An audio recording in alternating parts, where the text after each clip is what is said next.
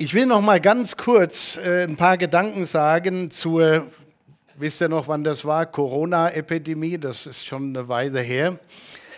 Aber seit Ausbruch der Corona-Epidemie haben unzählige christliche Gemeinden Menschen verloren. Und zwar nicht an Corona oder weil sie daran gestorben sind, sondern irgendwie sichtbar zuallererst an manchen Orten auch dramatisch ist die Anzahl der Gottesdienstbesucher geschrumpft. In, in vielen Kirchen, vielen Gemeinden und äh, bei uns halt auch. Äh, einige haben während der Pandemie die Gemeinde verlassen, auch bei uns. Das tut weh, das ist nicht schön. Andere sind einfach nicht wiedergekommen. Und äh, darunter, dazu gehören auch Menschen, die im Laufe der letzten Jahre jetzt ein Alter erreicht haben, dass es aus gesundheitlichen Gründen tatsächlich nicht mehr geht. Wir haben einige ältere Glaubensgeschwister, die nicht mehr können. Die würden gerne hier sein, lieber hier als zu Hause. Und da haben wir natürlich alle großes Verständnis dafür. Und wieder andere sind äh, im Livestream hängen geblieben. So, wir begrüßen euch ganz herzlich und würden uns freuen, wenn ihr hier wärt. Äh, wenn ihr zu weit weg seid, ist natürlich klar, dann geht es nicht. Und ganz andere und vielleicht auch einige von euch, die ihr heute Morgen hier seid, vielleicht haben einige auch vergessen, wie wichtig der gemeinsame Gottesdienst für einen selbst ist, aber auch für das christliche Zeugnis in unserem Umfeld.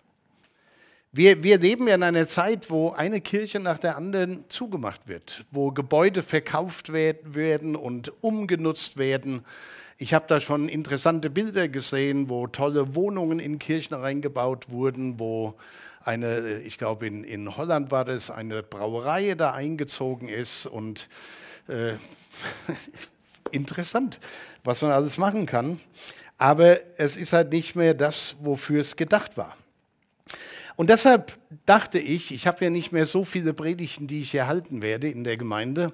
Ich will heute Morgen nochmal das Thema Gottesdienst äh, ansprechen und darüber ein paar Gedanken weitergeben. Denn der Gottesdienst, das ist einer unserer Kernwerte als Gemeinde. Und ich will euch mal äh, hier unseren dritten Kernwert zeigen. Ich das sehen, genau, da ist er. Nazarener feiern gerne fröhliche Gottesdienste, in denen Menschen Gott kennenlernen, ihm begegnen und ihn erfahren können. Das ist ein kurzes Statement.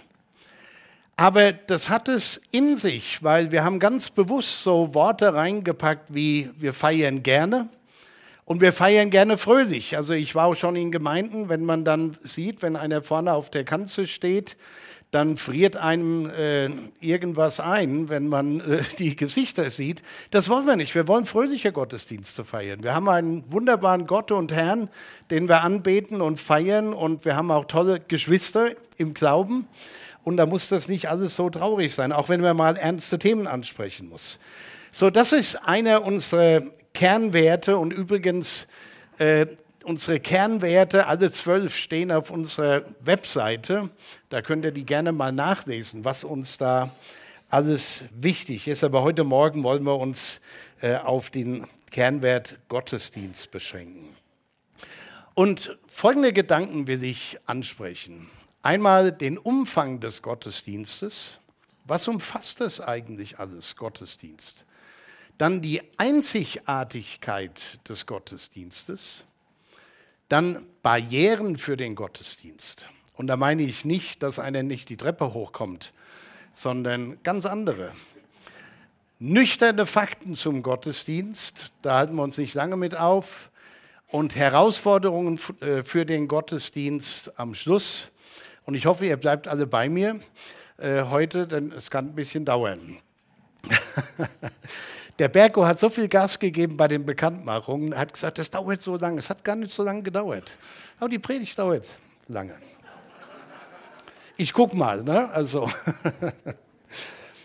so, fangen wir mal an mit dem Umfang des Gottesdienstes. Und ich will mal einen interessanten Satz aus der Bibel dazu lesen, den der Apostel Paulus geschrieben hat, und zwar hier an die Christen in Korinth in 1. Korinther 10. ob ihr nun esst oder trinkt oder was ihr auch tut, das tut alles zu Gottes Ehre. Warum lese ich den vor? Weil wir manchmal so selektiv sind und sagen, ja, jetzt haben wir Gottesdienst, jetzt haben wir Anbetung, alles andere ist halt säkular. Und der Paulus hat gesagt, nee, egal was ihr macht, ob ihr esst oder trinkt, egal was ihr tut, tut das alles zur Ehre Gottes. Äh, nur mal als kleiner Gedankenanschluss, wenn ihr morgen an eurem Arbeitsplatz seid und überhaupt keinen Bock habt und dann das Gebet sprecht, das ich immer vorschlage, Herr, gib mir Freude an dem, was mir heute keinen Spaß machen will, ja, das ist mein Standardgebet manchmal, äh, dann denkt daran, alles, was ihr da tut, das tut ihr nicht für euren Chef oder die Chefin oder nur fürs Gehalt. Ihr tut es auch zur Ehre Gottes. Das gibt der ganzen Sache einen anderen Sinn. Das werdet ihr merken. Wir benutzen das Wort Gottesdienst oft nur, um eine Veranstaltung zu beschreiben. Wir gehen in den Gottesdienst, wie wir gehen in ein Konzert, wir gehen zu einem Vortrag, wir gehen zu diesem oder jenem Meeting. Das heißt, wir, wir meinen damit, wir gehen zu einer Veranstaltung, aber Gottesdienst umfasst viel, viel mehr, als dass wir hier an einer Veranstaltung teilnehmen und nachher sagen, ja, war ganz gut, heute habe ich mal was mitgenommen oder heute habe ich nichts mitgenommen, als ob man in den Supermarkt geht, da kann man was mitnehmen, aber bitte vorher bezahlen. Aber im Gottesdienst, äh, da kommen wir nicht nur, um was mitzunehmen, da kommen wir auch, um was zu bringen. Unser ganzes Leben soll ein Gottesdienst sein. Ich habe vor Jahren mal dieses schöne Statement gefunden, ich weiß nicht, ob ihr es lesen könnt, ich lese es euch hervor, von William Temple. Er war Erzbischof von Canterbury. Der hat einmal treffend beschrieben, Gottesdienst bedeutet, unsere ganze Natur Gott zu unterwerfen. Also nicht nur sonntags die eine Stunde hier. Es ist die Belebung unseres Gewissens durch seine Heiligkeit, die Nahrung unseres Verstandes mit seiner Wahrheit, die Reinigung unserer Vorstellungen durch seine Schönheit, das Öffnen unseres Herzens für seine Liebe, die Übergabe unseres Willens für seine Zwecke – All das ist Gottesdienst und Anbetung. Und ich denke, das macht viel Sinn, wenn man begreift, da geht es nicht nur um die Veranstaltung Gottesdienst, da geht es um unser ganzes Leben, der das ein Gottesdienst sein soll. Aber Gottesdienst, Anbetung ist auch erst dann echte Anbetung, wenn wir als die Anbetenden begreifen, wen wir da anbeten. Und Berko betont das immer so schön vor seinem Gebet. Wir wollen aufstehen, mit unserem Körper zum Ausdruck bringen, dass wir vor Gott stehen, ihn respektieren. Und vielleicht merken wir das manchmal so in unserem Innersten. Vorne betet jemand oder wir sind in einer Gebetsgemeinschaft und einer betet oder eine betet und wir sind mit unseren Gedanken irgendwo ganz woanders. Und der Respekt, der, der fehlt dann irgendwie. Wir müssen begreifen, wen wir anbeten, nämlich den allmächtigen Gott, der der Himmel und Erde geschaffen hat. Und der aus bedingungsloser Liebe zu den Menschen seinen Sohn Jesus Christus in diese Welt gesandt hat und dass Jesus für unsere Sünden am Kreuz gestorben ist. Das ist der, den wir anbeten. Also das Gebet ist nicht nur ein Programmpunkt im Ablauf des Gottesdienstes oder auch im einen, einen Zeitpunkt in unserem täglichen Leben, sondern es geht darum, sich zu vergegenwärtigen, mit wem haben wir es da zu tun, wenn wir beten, wenn wir Gottesdienst feiern. Anbetung ist daher die, die menschliche Antwort auf die göttliche Offenbarung in Jesus Christus, seinem Sohn. Wenn unser Leben kein Gottesdienst ist, darf ich das mal so deutlich sagen, dann ist die Stunde am Morgen nur so eine Alibi-Veranstaltung. Wir waren mal in the Cash, wir waren mal im Gottesdienst, aber ja. Und, und jeder von uns weiß, wie selektiv die Gesellschaft geworden ist. Wenn es mir hier nicht passt, gehe ich woanders hin. Da ist die Musik besser, da ist das besser.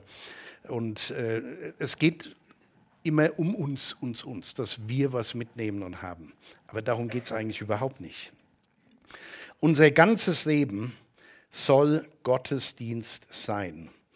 Doch leider gibt es eine Menge Christen, die denken, dass nur eine bestimmte Art auch der richtige Gottesdienst ist. Wenn es zum Beispiel um die Lieder geht, die Art von Lobpreisliedern, das ist ja immer ein Thema in Gemeinden. In manchen Gemeinden nicht, weil die haben schon so angefangen, dass sie nur eine bestimmte Art von Musik machen. Aber in anderen Gemeinden ist das immer ein großes Thema. Wir haben keine Orgel. Hm, da kann ich gar nicht anbeten. Oder wir haben kein dieses oder jenes. Oder früher, als, als äh, ich, ich hatte mal einen Jugendchor, das ist schon ein paar Jahre her, ehrlich gesagt. Und wir hatten äh, im Jugendchor also zu einer Zeit, wo das nicht üblich war, ein, einen Bassgitarristen, eine E-Gitarre und ein Schlagzeug. Und da haben sich manche Leute Knoblauchpillen um den Hals gehängt, so ungefähr, boah, das ist zu gefährlich, hier in dem Gottesdienst zu sein, da spielt jemand Schlagzeug. Ja. So, wir machen das manchmal an Äußerlichkeiten fest, aber Musik ist immer ja auch ein Ausdruck von Gefühlen, von Empfindungen, von Kultur, von Dingen, die uns wichtig sind. Und das kann man tatsächlich mit so, mit, auf eine vielfältige Art und Weise zum Ausdruck bringen. Und hier in unserer Gemeinde, da haben wir uns halt entschieden, es ein bisschen eher zeitgemäßer zu haben. Wobei zeitgemäß auch ein dehnbarer Begriff ist. Wenn man manchen jungen Leuten sagt, das ist zeitgemäß, sagen die, hä, äh, von, von was redet ihr da? Ne? Das ist ein Lied, das ist schon seit 1980 im Buch. Ja, und ich will auch damit nicht sagen, dass nur das Neue gut ist oder nur das Alte. Es gibt auch alte Lieder, wo man manchmal sagen muss, oh Mann, was hat er sich dabei gedacht, so einen Text zu schreiben. Äh, aber es gibt auch Ausnahmen. Also meine Frau und ich, wir lesen jeden Morgen die Losung und manchmal gibt es dann irgend so einen Liedvers und ich sage dann schon immer zu Ute, und wer hat es geschrieben? Und es ist immer klar, Paul Gerhardt. Weil der ist einfach sensationell. Also das ist einer von denen, alles, was der geschrieben hat, ist einfach sensationell. Äh, muss man einfach mal sagen. So, aber wenn wir das reduzieren auf eine bestimmte Musikart, Musikstil und sagen, nur das ist Anbetung, nur das ist Lobpreis, dann wird es dem Gottesdienst nicht gerecht. Das ist einfach Quatsch. Ich will da mal einen Absatz vorlesen da habe ich mal ein Buch gelesen, das, das ist echt klasse. Äh, wo sind wir? Hier sind wir. Nick Page schreibt in einem hervorragenden Büchlein, Singen ist nicht unbedingt gleich Anbetung. Es ist nur etwas, wobei Anbetung geschehen kann. Echte Anbetung wurzelt in einer bewussten Entscheidung, unser Leben in Gottes Wegen zu führen. Es geht also nicht um das Singen, es geht um das Leben. Das Buch hat einen sehr heißen Titel. Ich, ich sage ihn mal auf Englisch. Now let's move into a time of nonsense. Und er nimmt Bezug darauf, dass, dass so eine Einseitigkeit in manchen Kirchen entstanden ist. Und man sagt, nur diese Musik, wo manche Leute dann sagen, okay, können wir auch mal ein paar mehr Worte wechseln in der Strophe oder muss das immer dasselbe sein und hundertmal wiederholt werden? Äh, das wird nicht geistlicher dadurch. Es ist nur eine reine emotionale Sache. Und sein Untertitel ist Why Worship Songs Are Failing the Church. Und das ist immer zu bedenken bei auch alten Liedern, dass man sich fragen muss, wie dient dieses Lied, dieser Text dem, was wir hier eigentlich vorhaben. So Gottesdienst umfasst also nicht nur das Singen oder das Singen von bestimmten Liedern, sondern unser ganzes Leben und Sein. Der Apostel Paulus hat es an die Römer mal mit diesem Satz hier auf den Punkt gebracht. Ich ermahne euch nun, liebe Brüder, durch die Barmherzigkeit Gottes, dass ihr eure Leiber hingebt als ein Opfer, das lebendig, heilig und Gott wohlgefällig ist. Das sei euer vernünftiger Gottesdienst. Und auch hier merken wir, es geht im Gottesdienst um viel, viel mehr als nur um die Veranstaltung, die wir zusammen feiern, die natürlich wichtig ist. Und wenn das so ist, dass unser Leben ein Gottesdienst ist, dass unser ganzes Leben zum Ausdruck bringt. Wir geben Gott die Ehre, wir feiern ihn, wir leben mit ihm, wir gehorchen ihm. Dann, dann wird auch der Gottesdienst als Veranstaltung, wenn man so will, ein Fest zu Gottes Ehre. Und dann ist das eine ganz andere Geschichte. Wir kommen und singen ihm Lieder, wir beten und wir bringen unsere Gaben ein, wir loben und preisen ihn und sind da, um auf sein Wort zu hören. Diese Gedanken mal so zum Umfang des Gottesdienstes. Der nächste Gedanke, die Einzigartigkeit des Gottesdienstes. Was sollte denn in einem Gottesdienst alles stattfinden? Vor dem Kaffee trinken, sozusagen. Ich denke, es sind mindestens mal vier, vier Dinge. Anbetung, Lehre, Evangelisation und auch Dienst.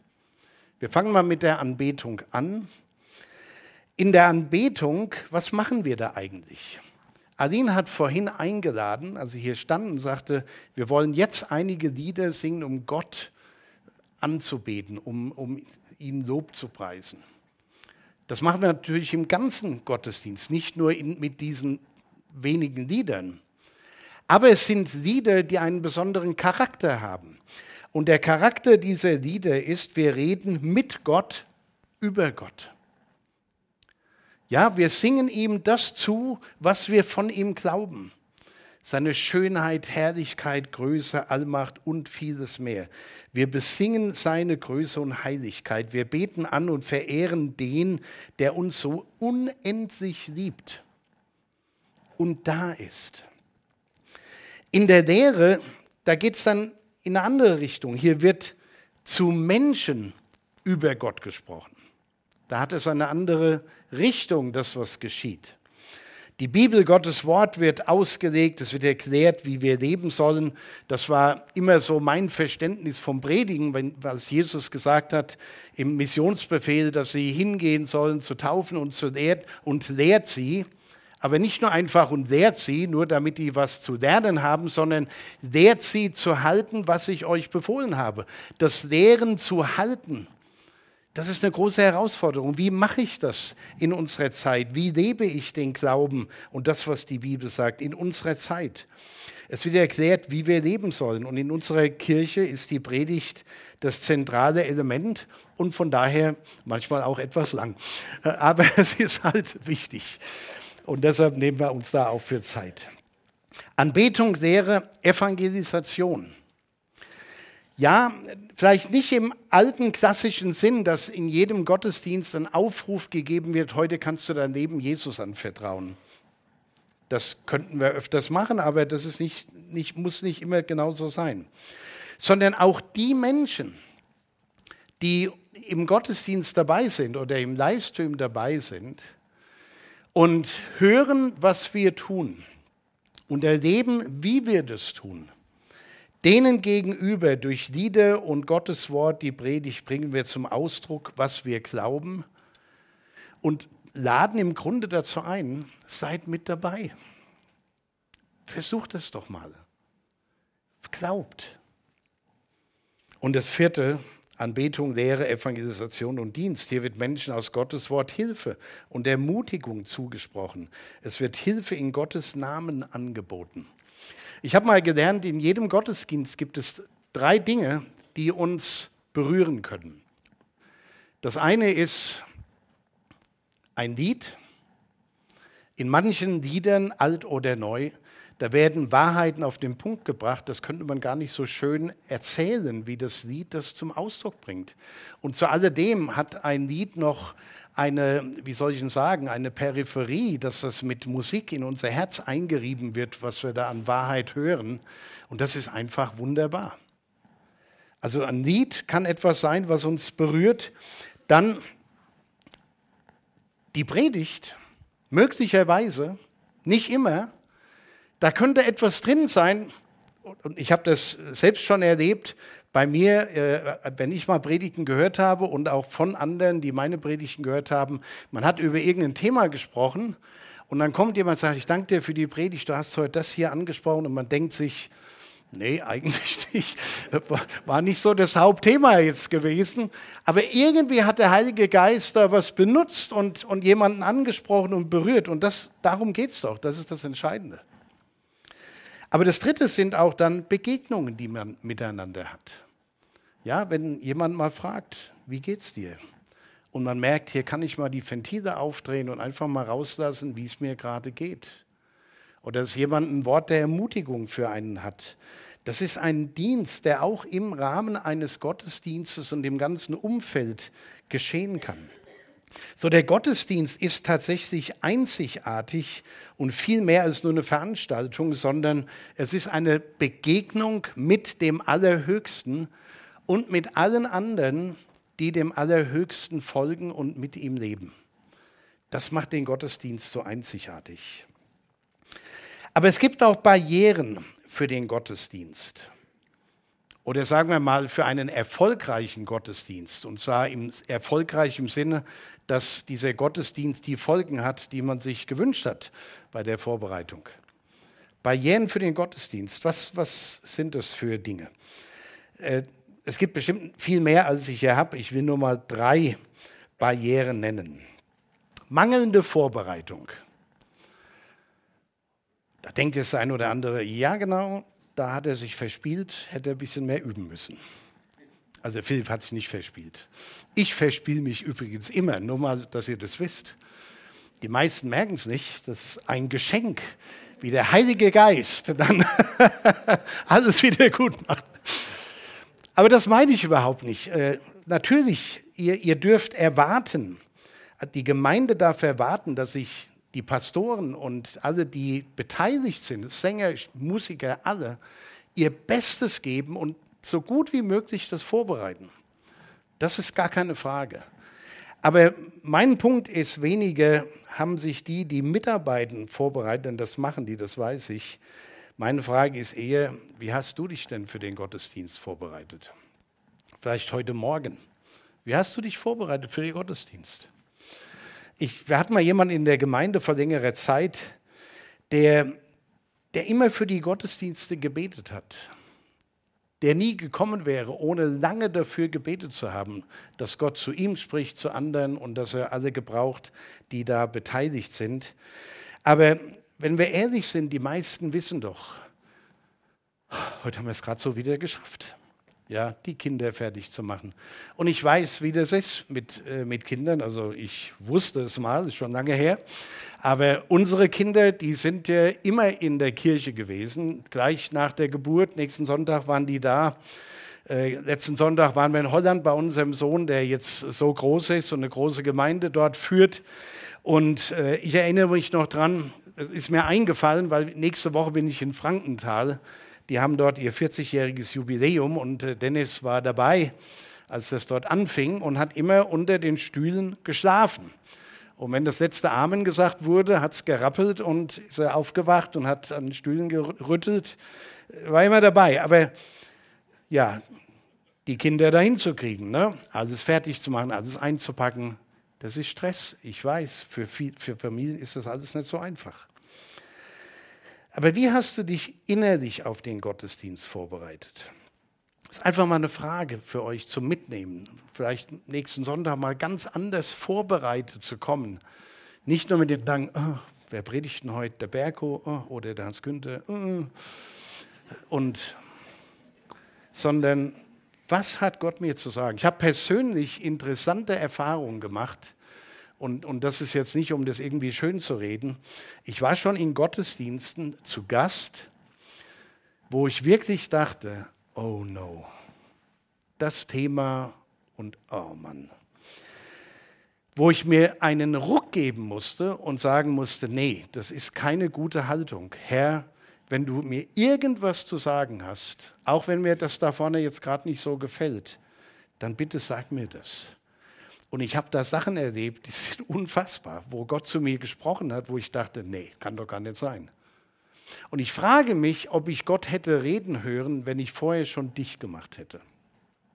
Das nur mal zur Vorbereitung. Also, mangelnde Vorbereitung kann eine richtige Barriere sein, um Gott wirklich von Herzen anbeten zu können, offen zu sein für sein Reden. Das Zweite ist auch ein Geist der Unversöhnlichkeit. Wenn Menschen miteinander nicht können, und das soll es ja tatsächlich auch in Kirchen und Gemeinden geben, wer hätte das gedacht, dass sich da Leute mal auf die Füße treten und wehtun.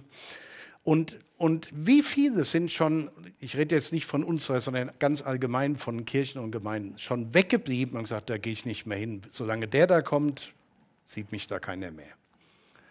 Und das immer so mit dem, mit dem Duktus, ich bin ja was Besseres. Ja? Ich habe es ja alles im Griff und diese Person, das geht nicht. Ich will euch mal einen Text vorlesen, habe ich leider nicht hier auf der Leinwand aus Matthäus, aus Matthäus Evangelium. Und zwar aus der Bergpredigt in Matthäus 5, 23 und 24. Da sagt Jesus, darum, wenn du deine Gabe auf den Altar opferst und dort kommt dir in den Sinn, dass dein Bruder etwas gegen dich hat, so lass dort vor dem Altar deine Gabe und geh zuerst hin und versöhne dich mit deinem Bruder und dann komm und opfere deine Gabe. Gottesdienst feiern, Gottesdienst leben hat was damit zu tun, dass man auch Dinge ordnet mit anderen, die mit uns auf dem Weg mit Jesus sind. Und das ist saumäßig schwer. Wir hatten, äh, wenn ich nochmal nach Frankenthal greifen darf, weil ich merke, es wird vielleicht doch gar nicht so lang. Machen wir es ein bisschen länger. Ich weiß noch, in Frankenthal, als wir da mit der Gemeindearbeit angefangen haben, da hatten wir eine große Evangelisation geplant mit unserem kleinen Kreis von jungen Leuten. Wie ich denen damals gesagt habe, wir wollen gut dafür werben und der Plan ist, wir hängen 600 Plakate auf. Da ist denen allen die Kinnlade runtergefallen. Und wir haben echt geschafft und gerackert und die Evangelisation war ein Riesensegen. Es sind einige zum Glauben gekommen. Aber am ersten Abend, werde ich nie vergessen, bin ich da die Stufen zur, zur Stadthalle oder wie die damals hieß, hochgelaufen. Neben mir einer aus der Gemeinde, mit dem ich mich über verschiedene Vorstellungen, die wir hatten, wie das alles gehen soll, nicht einigen konnte. Und ich habe den mir geschnappt und habe gesagt, hier, das ist doch keine Art, jetzt in eine Evangelisation zu gehen. Das tut mir einfach leid. Ich meine, ich hätte auch sagen können, mal sehen, ob er noch kommt. Mal sehen, ob er sich noch entschuldigt. Mal sehen, ob er so geistig ist wie ich. Nee, ich habe gesagt, komm, das, das hat keinen Sinn, das ist nicht in Ordnung. Und wir haben uns versöhnt, da auf der Treppe. Und die Evangelisation war einfach klasse. Und ich glaube, das ist etwas, was auch eine Riesenbarriere sein kann. Ich kann gar nicht den Kanal offen halten nach oben, wenn der Kanal zu anderen auf dieser Ebene verstopft ist. Dritte, eine dritte Barriere, eine negative kritische Haltung. Und wir leben in einer Zeit, wo alles kritisiert wird, äh, auch in Gemeinden wird kritisiert. Negative, kritische Haltung an den Menschen in der Gemeinde gegenüber oder der Art und Form des Gottesdienstes gegenüber. Wenn ich so schon in den Gottesdienst komme, dann erwarte ich eigentlich, dann warte ich eigentlich bewusst nur darauf, dass genau das schief geht, was ich immer bemängele. Ist doch klar. War ja klar, dass das wieder schief geht. Wie kann ich, wenn ich so festgefahren bin in meinen Gedanken, vielleicht sogar bitter bin, wie kann ich da erwarten, dass Gott zu mir reden kann? Das, das funktioniert nicht. Da muss man Dinge klären und muss seine Haltung hinterfragen. Wenn ich mich auf Dinge fixiert habe, die mich stören, und da gibt es immer Dinge, die einem stören, dann kann ich mich nicht konzentrieren. Ich habe hier schon im Livestream gesessen äh, als ich krank war oder im Urlaub und habe gesagt, stellt da endlich mal einer den Mikroständer weg. Der hat mich gestört. Ja, ich hätte den schon weggestellt. Und meine Frau sagt, aber auch nur du. Ja, also, es gibt immer, immer Zeug, was einem stört. So. Aber was mir ganz wichtig ist an, an der Stelle, wenn ich über eine kritische Haltung spreche, ich rede nicht über konstruktive Kritik, die wir alle brauchen. Wenn jemand sagt, hör mal, ich habe, das war mir nicht so richtig klar heute, wie du das kommuniziert hast, oder wie war das so gemeint, wenn man konstruktive Kritik rüberbringt, ja, dann kann man das, dann kann man Dinge verändern und kann die verbessern. Das ist doch toll. Wenn das in der richtigen Haltung geschieht, ist das einfach ein Segen für alle, weil die Dinge besser werden. Mir geht es um diese negative Haltung, dieses, diese kritisierende Grundhaltung, die echte Anbetung schlicht und einfach blockiert. Und mit dieser Haltung muss man einfach brechen. Ganz einfach. Oder auch nicht. Man muss sagen, nee, das mache ich jetzt nicht mehr. Mir ist die Wort, die, diese Woche ein Wort eingefallen in Bezug auf die Predigt. Vielleicht ist es eine neue Wortschöpfung. Ich glaube, in unserer Gesellschaft ist der, und hier kommt es, der, der Befindlichkeitskorridor sehr eng geworden. Macht das Sinn? Wir, wir halten in unserer Zeit nicht mehr so viel aus. Wenn das uns zu wir machen das sehr eng und sagen, in diesem, in diesem Befindlichkeitskorridor bewege ich mich. Wenn da die Musik ein bisschen zu laut ist, nee, das darf nicht sein. Wenn der im Gottesdienst ist, nee, dann kann ich da nicht hingehen. Wir machen das so eng, wenn die Musik nur so ist, dann geht es nicht. Also wir haben gar kein großes Herz mehr. Das ist aber in unserer Gesellschaft ein Trend. In vielen Sachen, alles ist enger geworden und es geht nur noch was in mein, mein Korridor reinpasst. Das ist akzeptabel. Alles andere, das darf irgendwie nicht sein. Die Liebe deckt eine Menge Sünden zu, sagt die Bibel. Und die Liebe ist auch das, was den Beziehungs- oder den Befindlichkeitskorridor erweitern kann. Dass man manchmal was aushält, was einem vielleicht nicht so gefällt. Es gibt Lieder, die wir hier bei uns singen. Ich will jetzt immer auf die Lieder, das ist nur ein Beispiel. Die, die gefallen mir auch nicht. Und die gefallen aber anderen. Es gibt Musikstile, wo ich sage, naja, ob ich so Gott anbeten könnte, das frage ich mich. Aber für andere ist das boah, ein, ein Heart-Opener. Wir haben bei der, bei der Trauung von, von Elias und Jenny, die wir vorhin schon mal gesehen haben, hat der Vater von Elias, der Martin Nebel, der früher hier bei uns auch Klavier gespielt hat, der hat auf der Orgel die, die, die Eingangsmusik gespielt. Und er macht es nicht so oft. Und deshalb hat er alles gegeben, alles gegeben. Und immer wenn wir dachten, gleich ist es fertig, ging es weiter. Und wenn wir dann dachten, ist es fertig, ging es nochmal weiter. Und die Kirche hat gebebt. Es war sensationell. Und ich sage mal, ich bin kein großer Orgelmusik-Fan. Aber ich kann euch sagen, das hat mich echt boah, aufgebaut.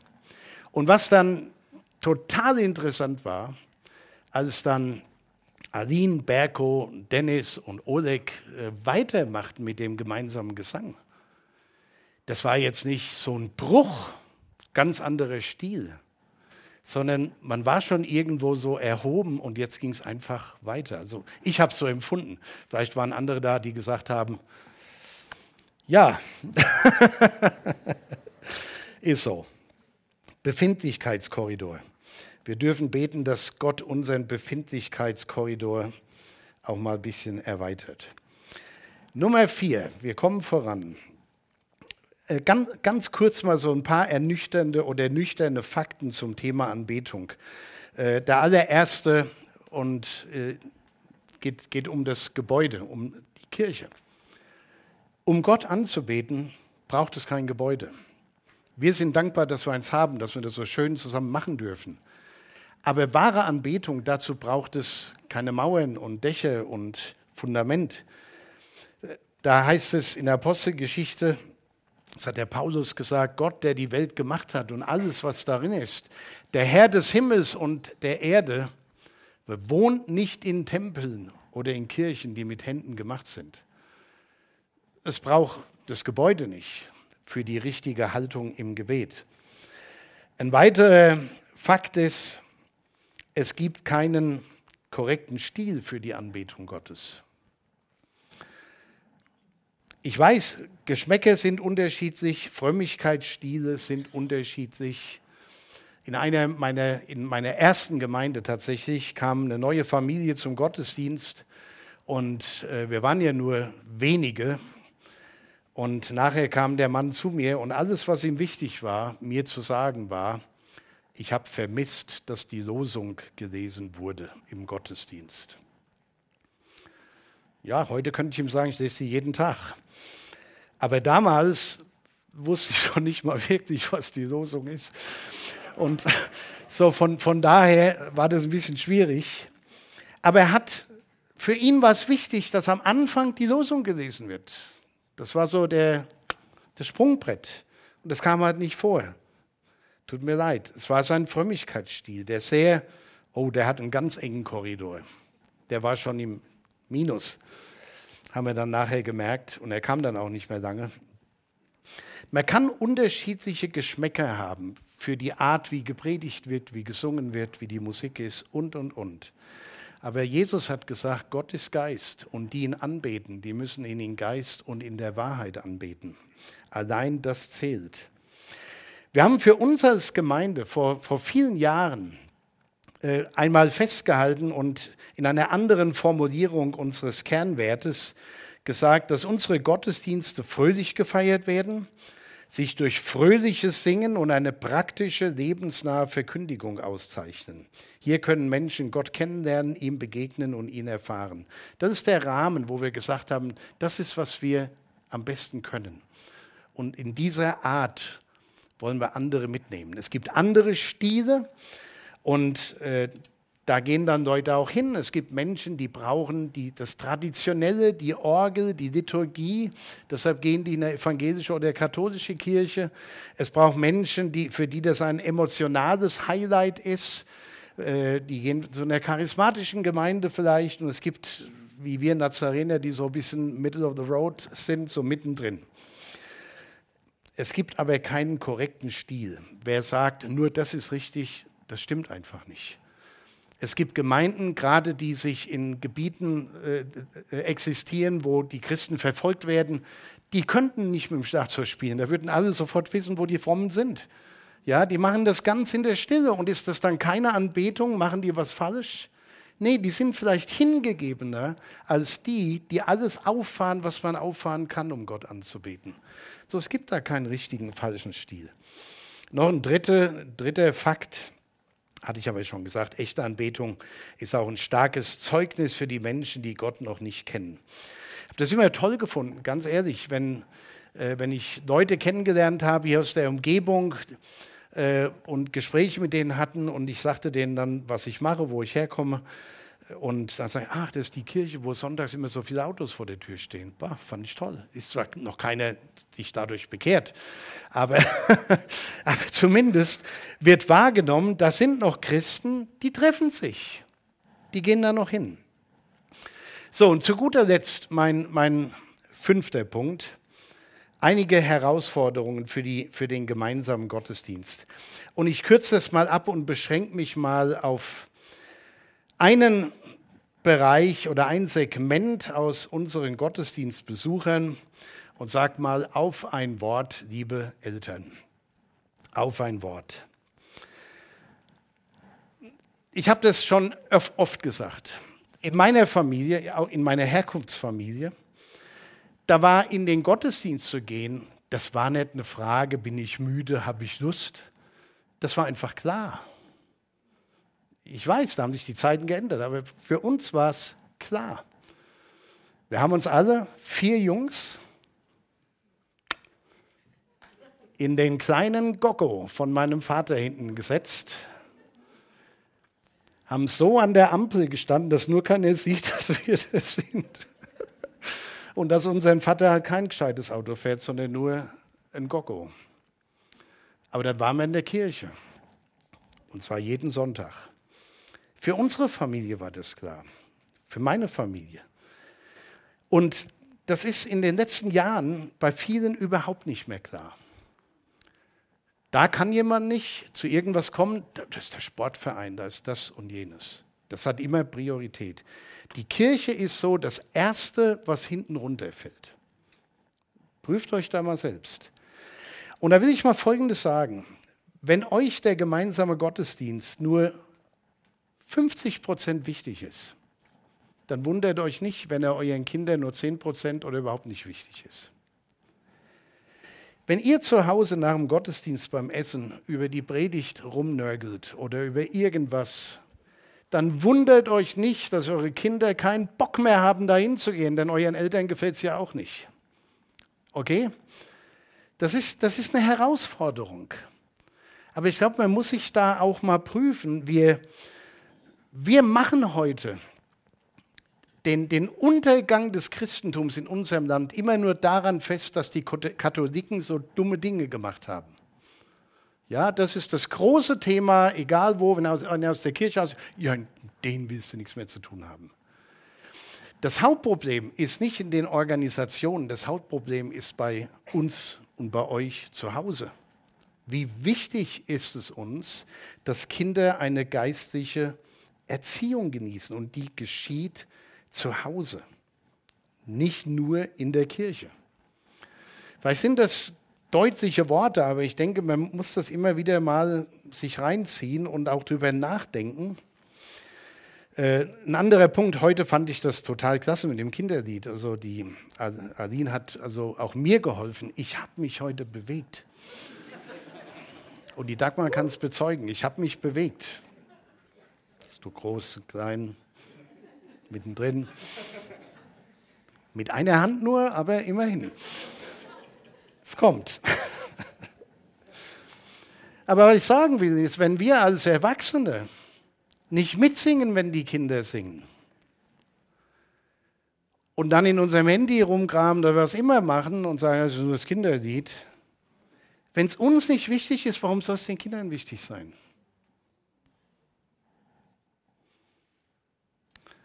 Und war ganz deutlich, wenn wir als Erwachsene oder als Eltern nicht treu sind, nicht nur im Gottesdienstbesuch, auch in unserem Leben, wenn wir keine Vorbilder sind, dann brauchen wir uns noch nicht wundern, wenn die, die nach uns kommen, sagen, komm, vergiss es. Komm, vergiss es. Das gibt, es gibt wirklich so eine Abstufung. Also wenn man sagt, also man ist selber nur so 80 Prozent dabei, dann werden die, die nach uns kommen, nur noch 50 Prozent dabei sein. Und von denen, die dann nur 50 Prozent dabei sind, sind es dann vielleicht nur noch 10. Also es wird, es wird immer und ganz schnell weniger. Und deshalb ist das, glaube ich, eine, eine große Herausforderung, dass wir die, die Schuld oder die, die Probleme, warum die christlichen Gemeinden heute immer kleiner werden und weniger werden, dass wir nicht nur gucken, was geschieht, was geht in unserer Gesellschaft schief, was läuft da anders, was machen die Kirchen falsch. Das mag alles stimmen, das ist überhaupt nicht die Frage. Aber dass man mal sagt, okay, bevor ich da suche, gucke ich mal, was könnte ich denn dazu beitragen, dass es wenigstens in meiner Familie und in der Zukunft meiner Familie anders ist. Das ist die Herausforderung. Zusammenfassend, was ist das Herz der Anbetung? Toller Satz von David Watson. Der hat mal geschrieben, unsere ganze Arbeit, jeder Aspekt unseres Lebensstils kann und sollte unseren Gottesdienst und unsere Anbetung zum Ausdruck bringen. Gottesdienst ist unsere Antwort auf Gottes völlige Hingabe in Jesus Christus aus Liebe zu uns. Fazit für mich, es geht in einem Gottesdienst nicht um mich, was ich da mitnehme, wie gut mir das tut, sondern es geht in erster Linie um ihn. Und wenn das so ist, wird niemand aus einem Gottesdienst gehen, wo bei ihm selbst nicht irgendwas Bemerkenswertes geschehen ist. Gott ist unserer Anbetung würdig. Und der Gottesdienst ist nicht dafür da, dass wir einander beeindrucken, sondern ihm die Ehre geben. Amen.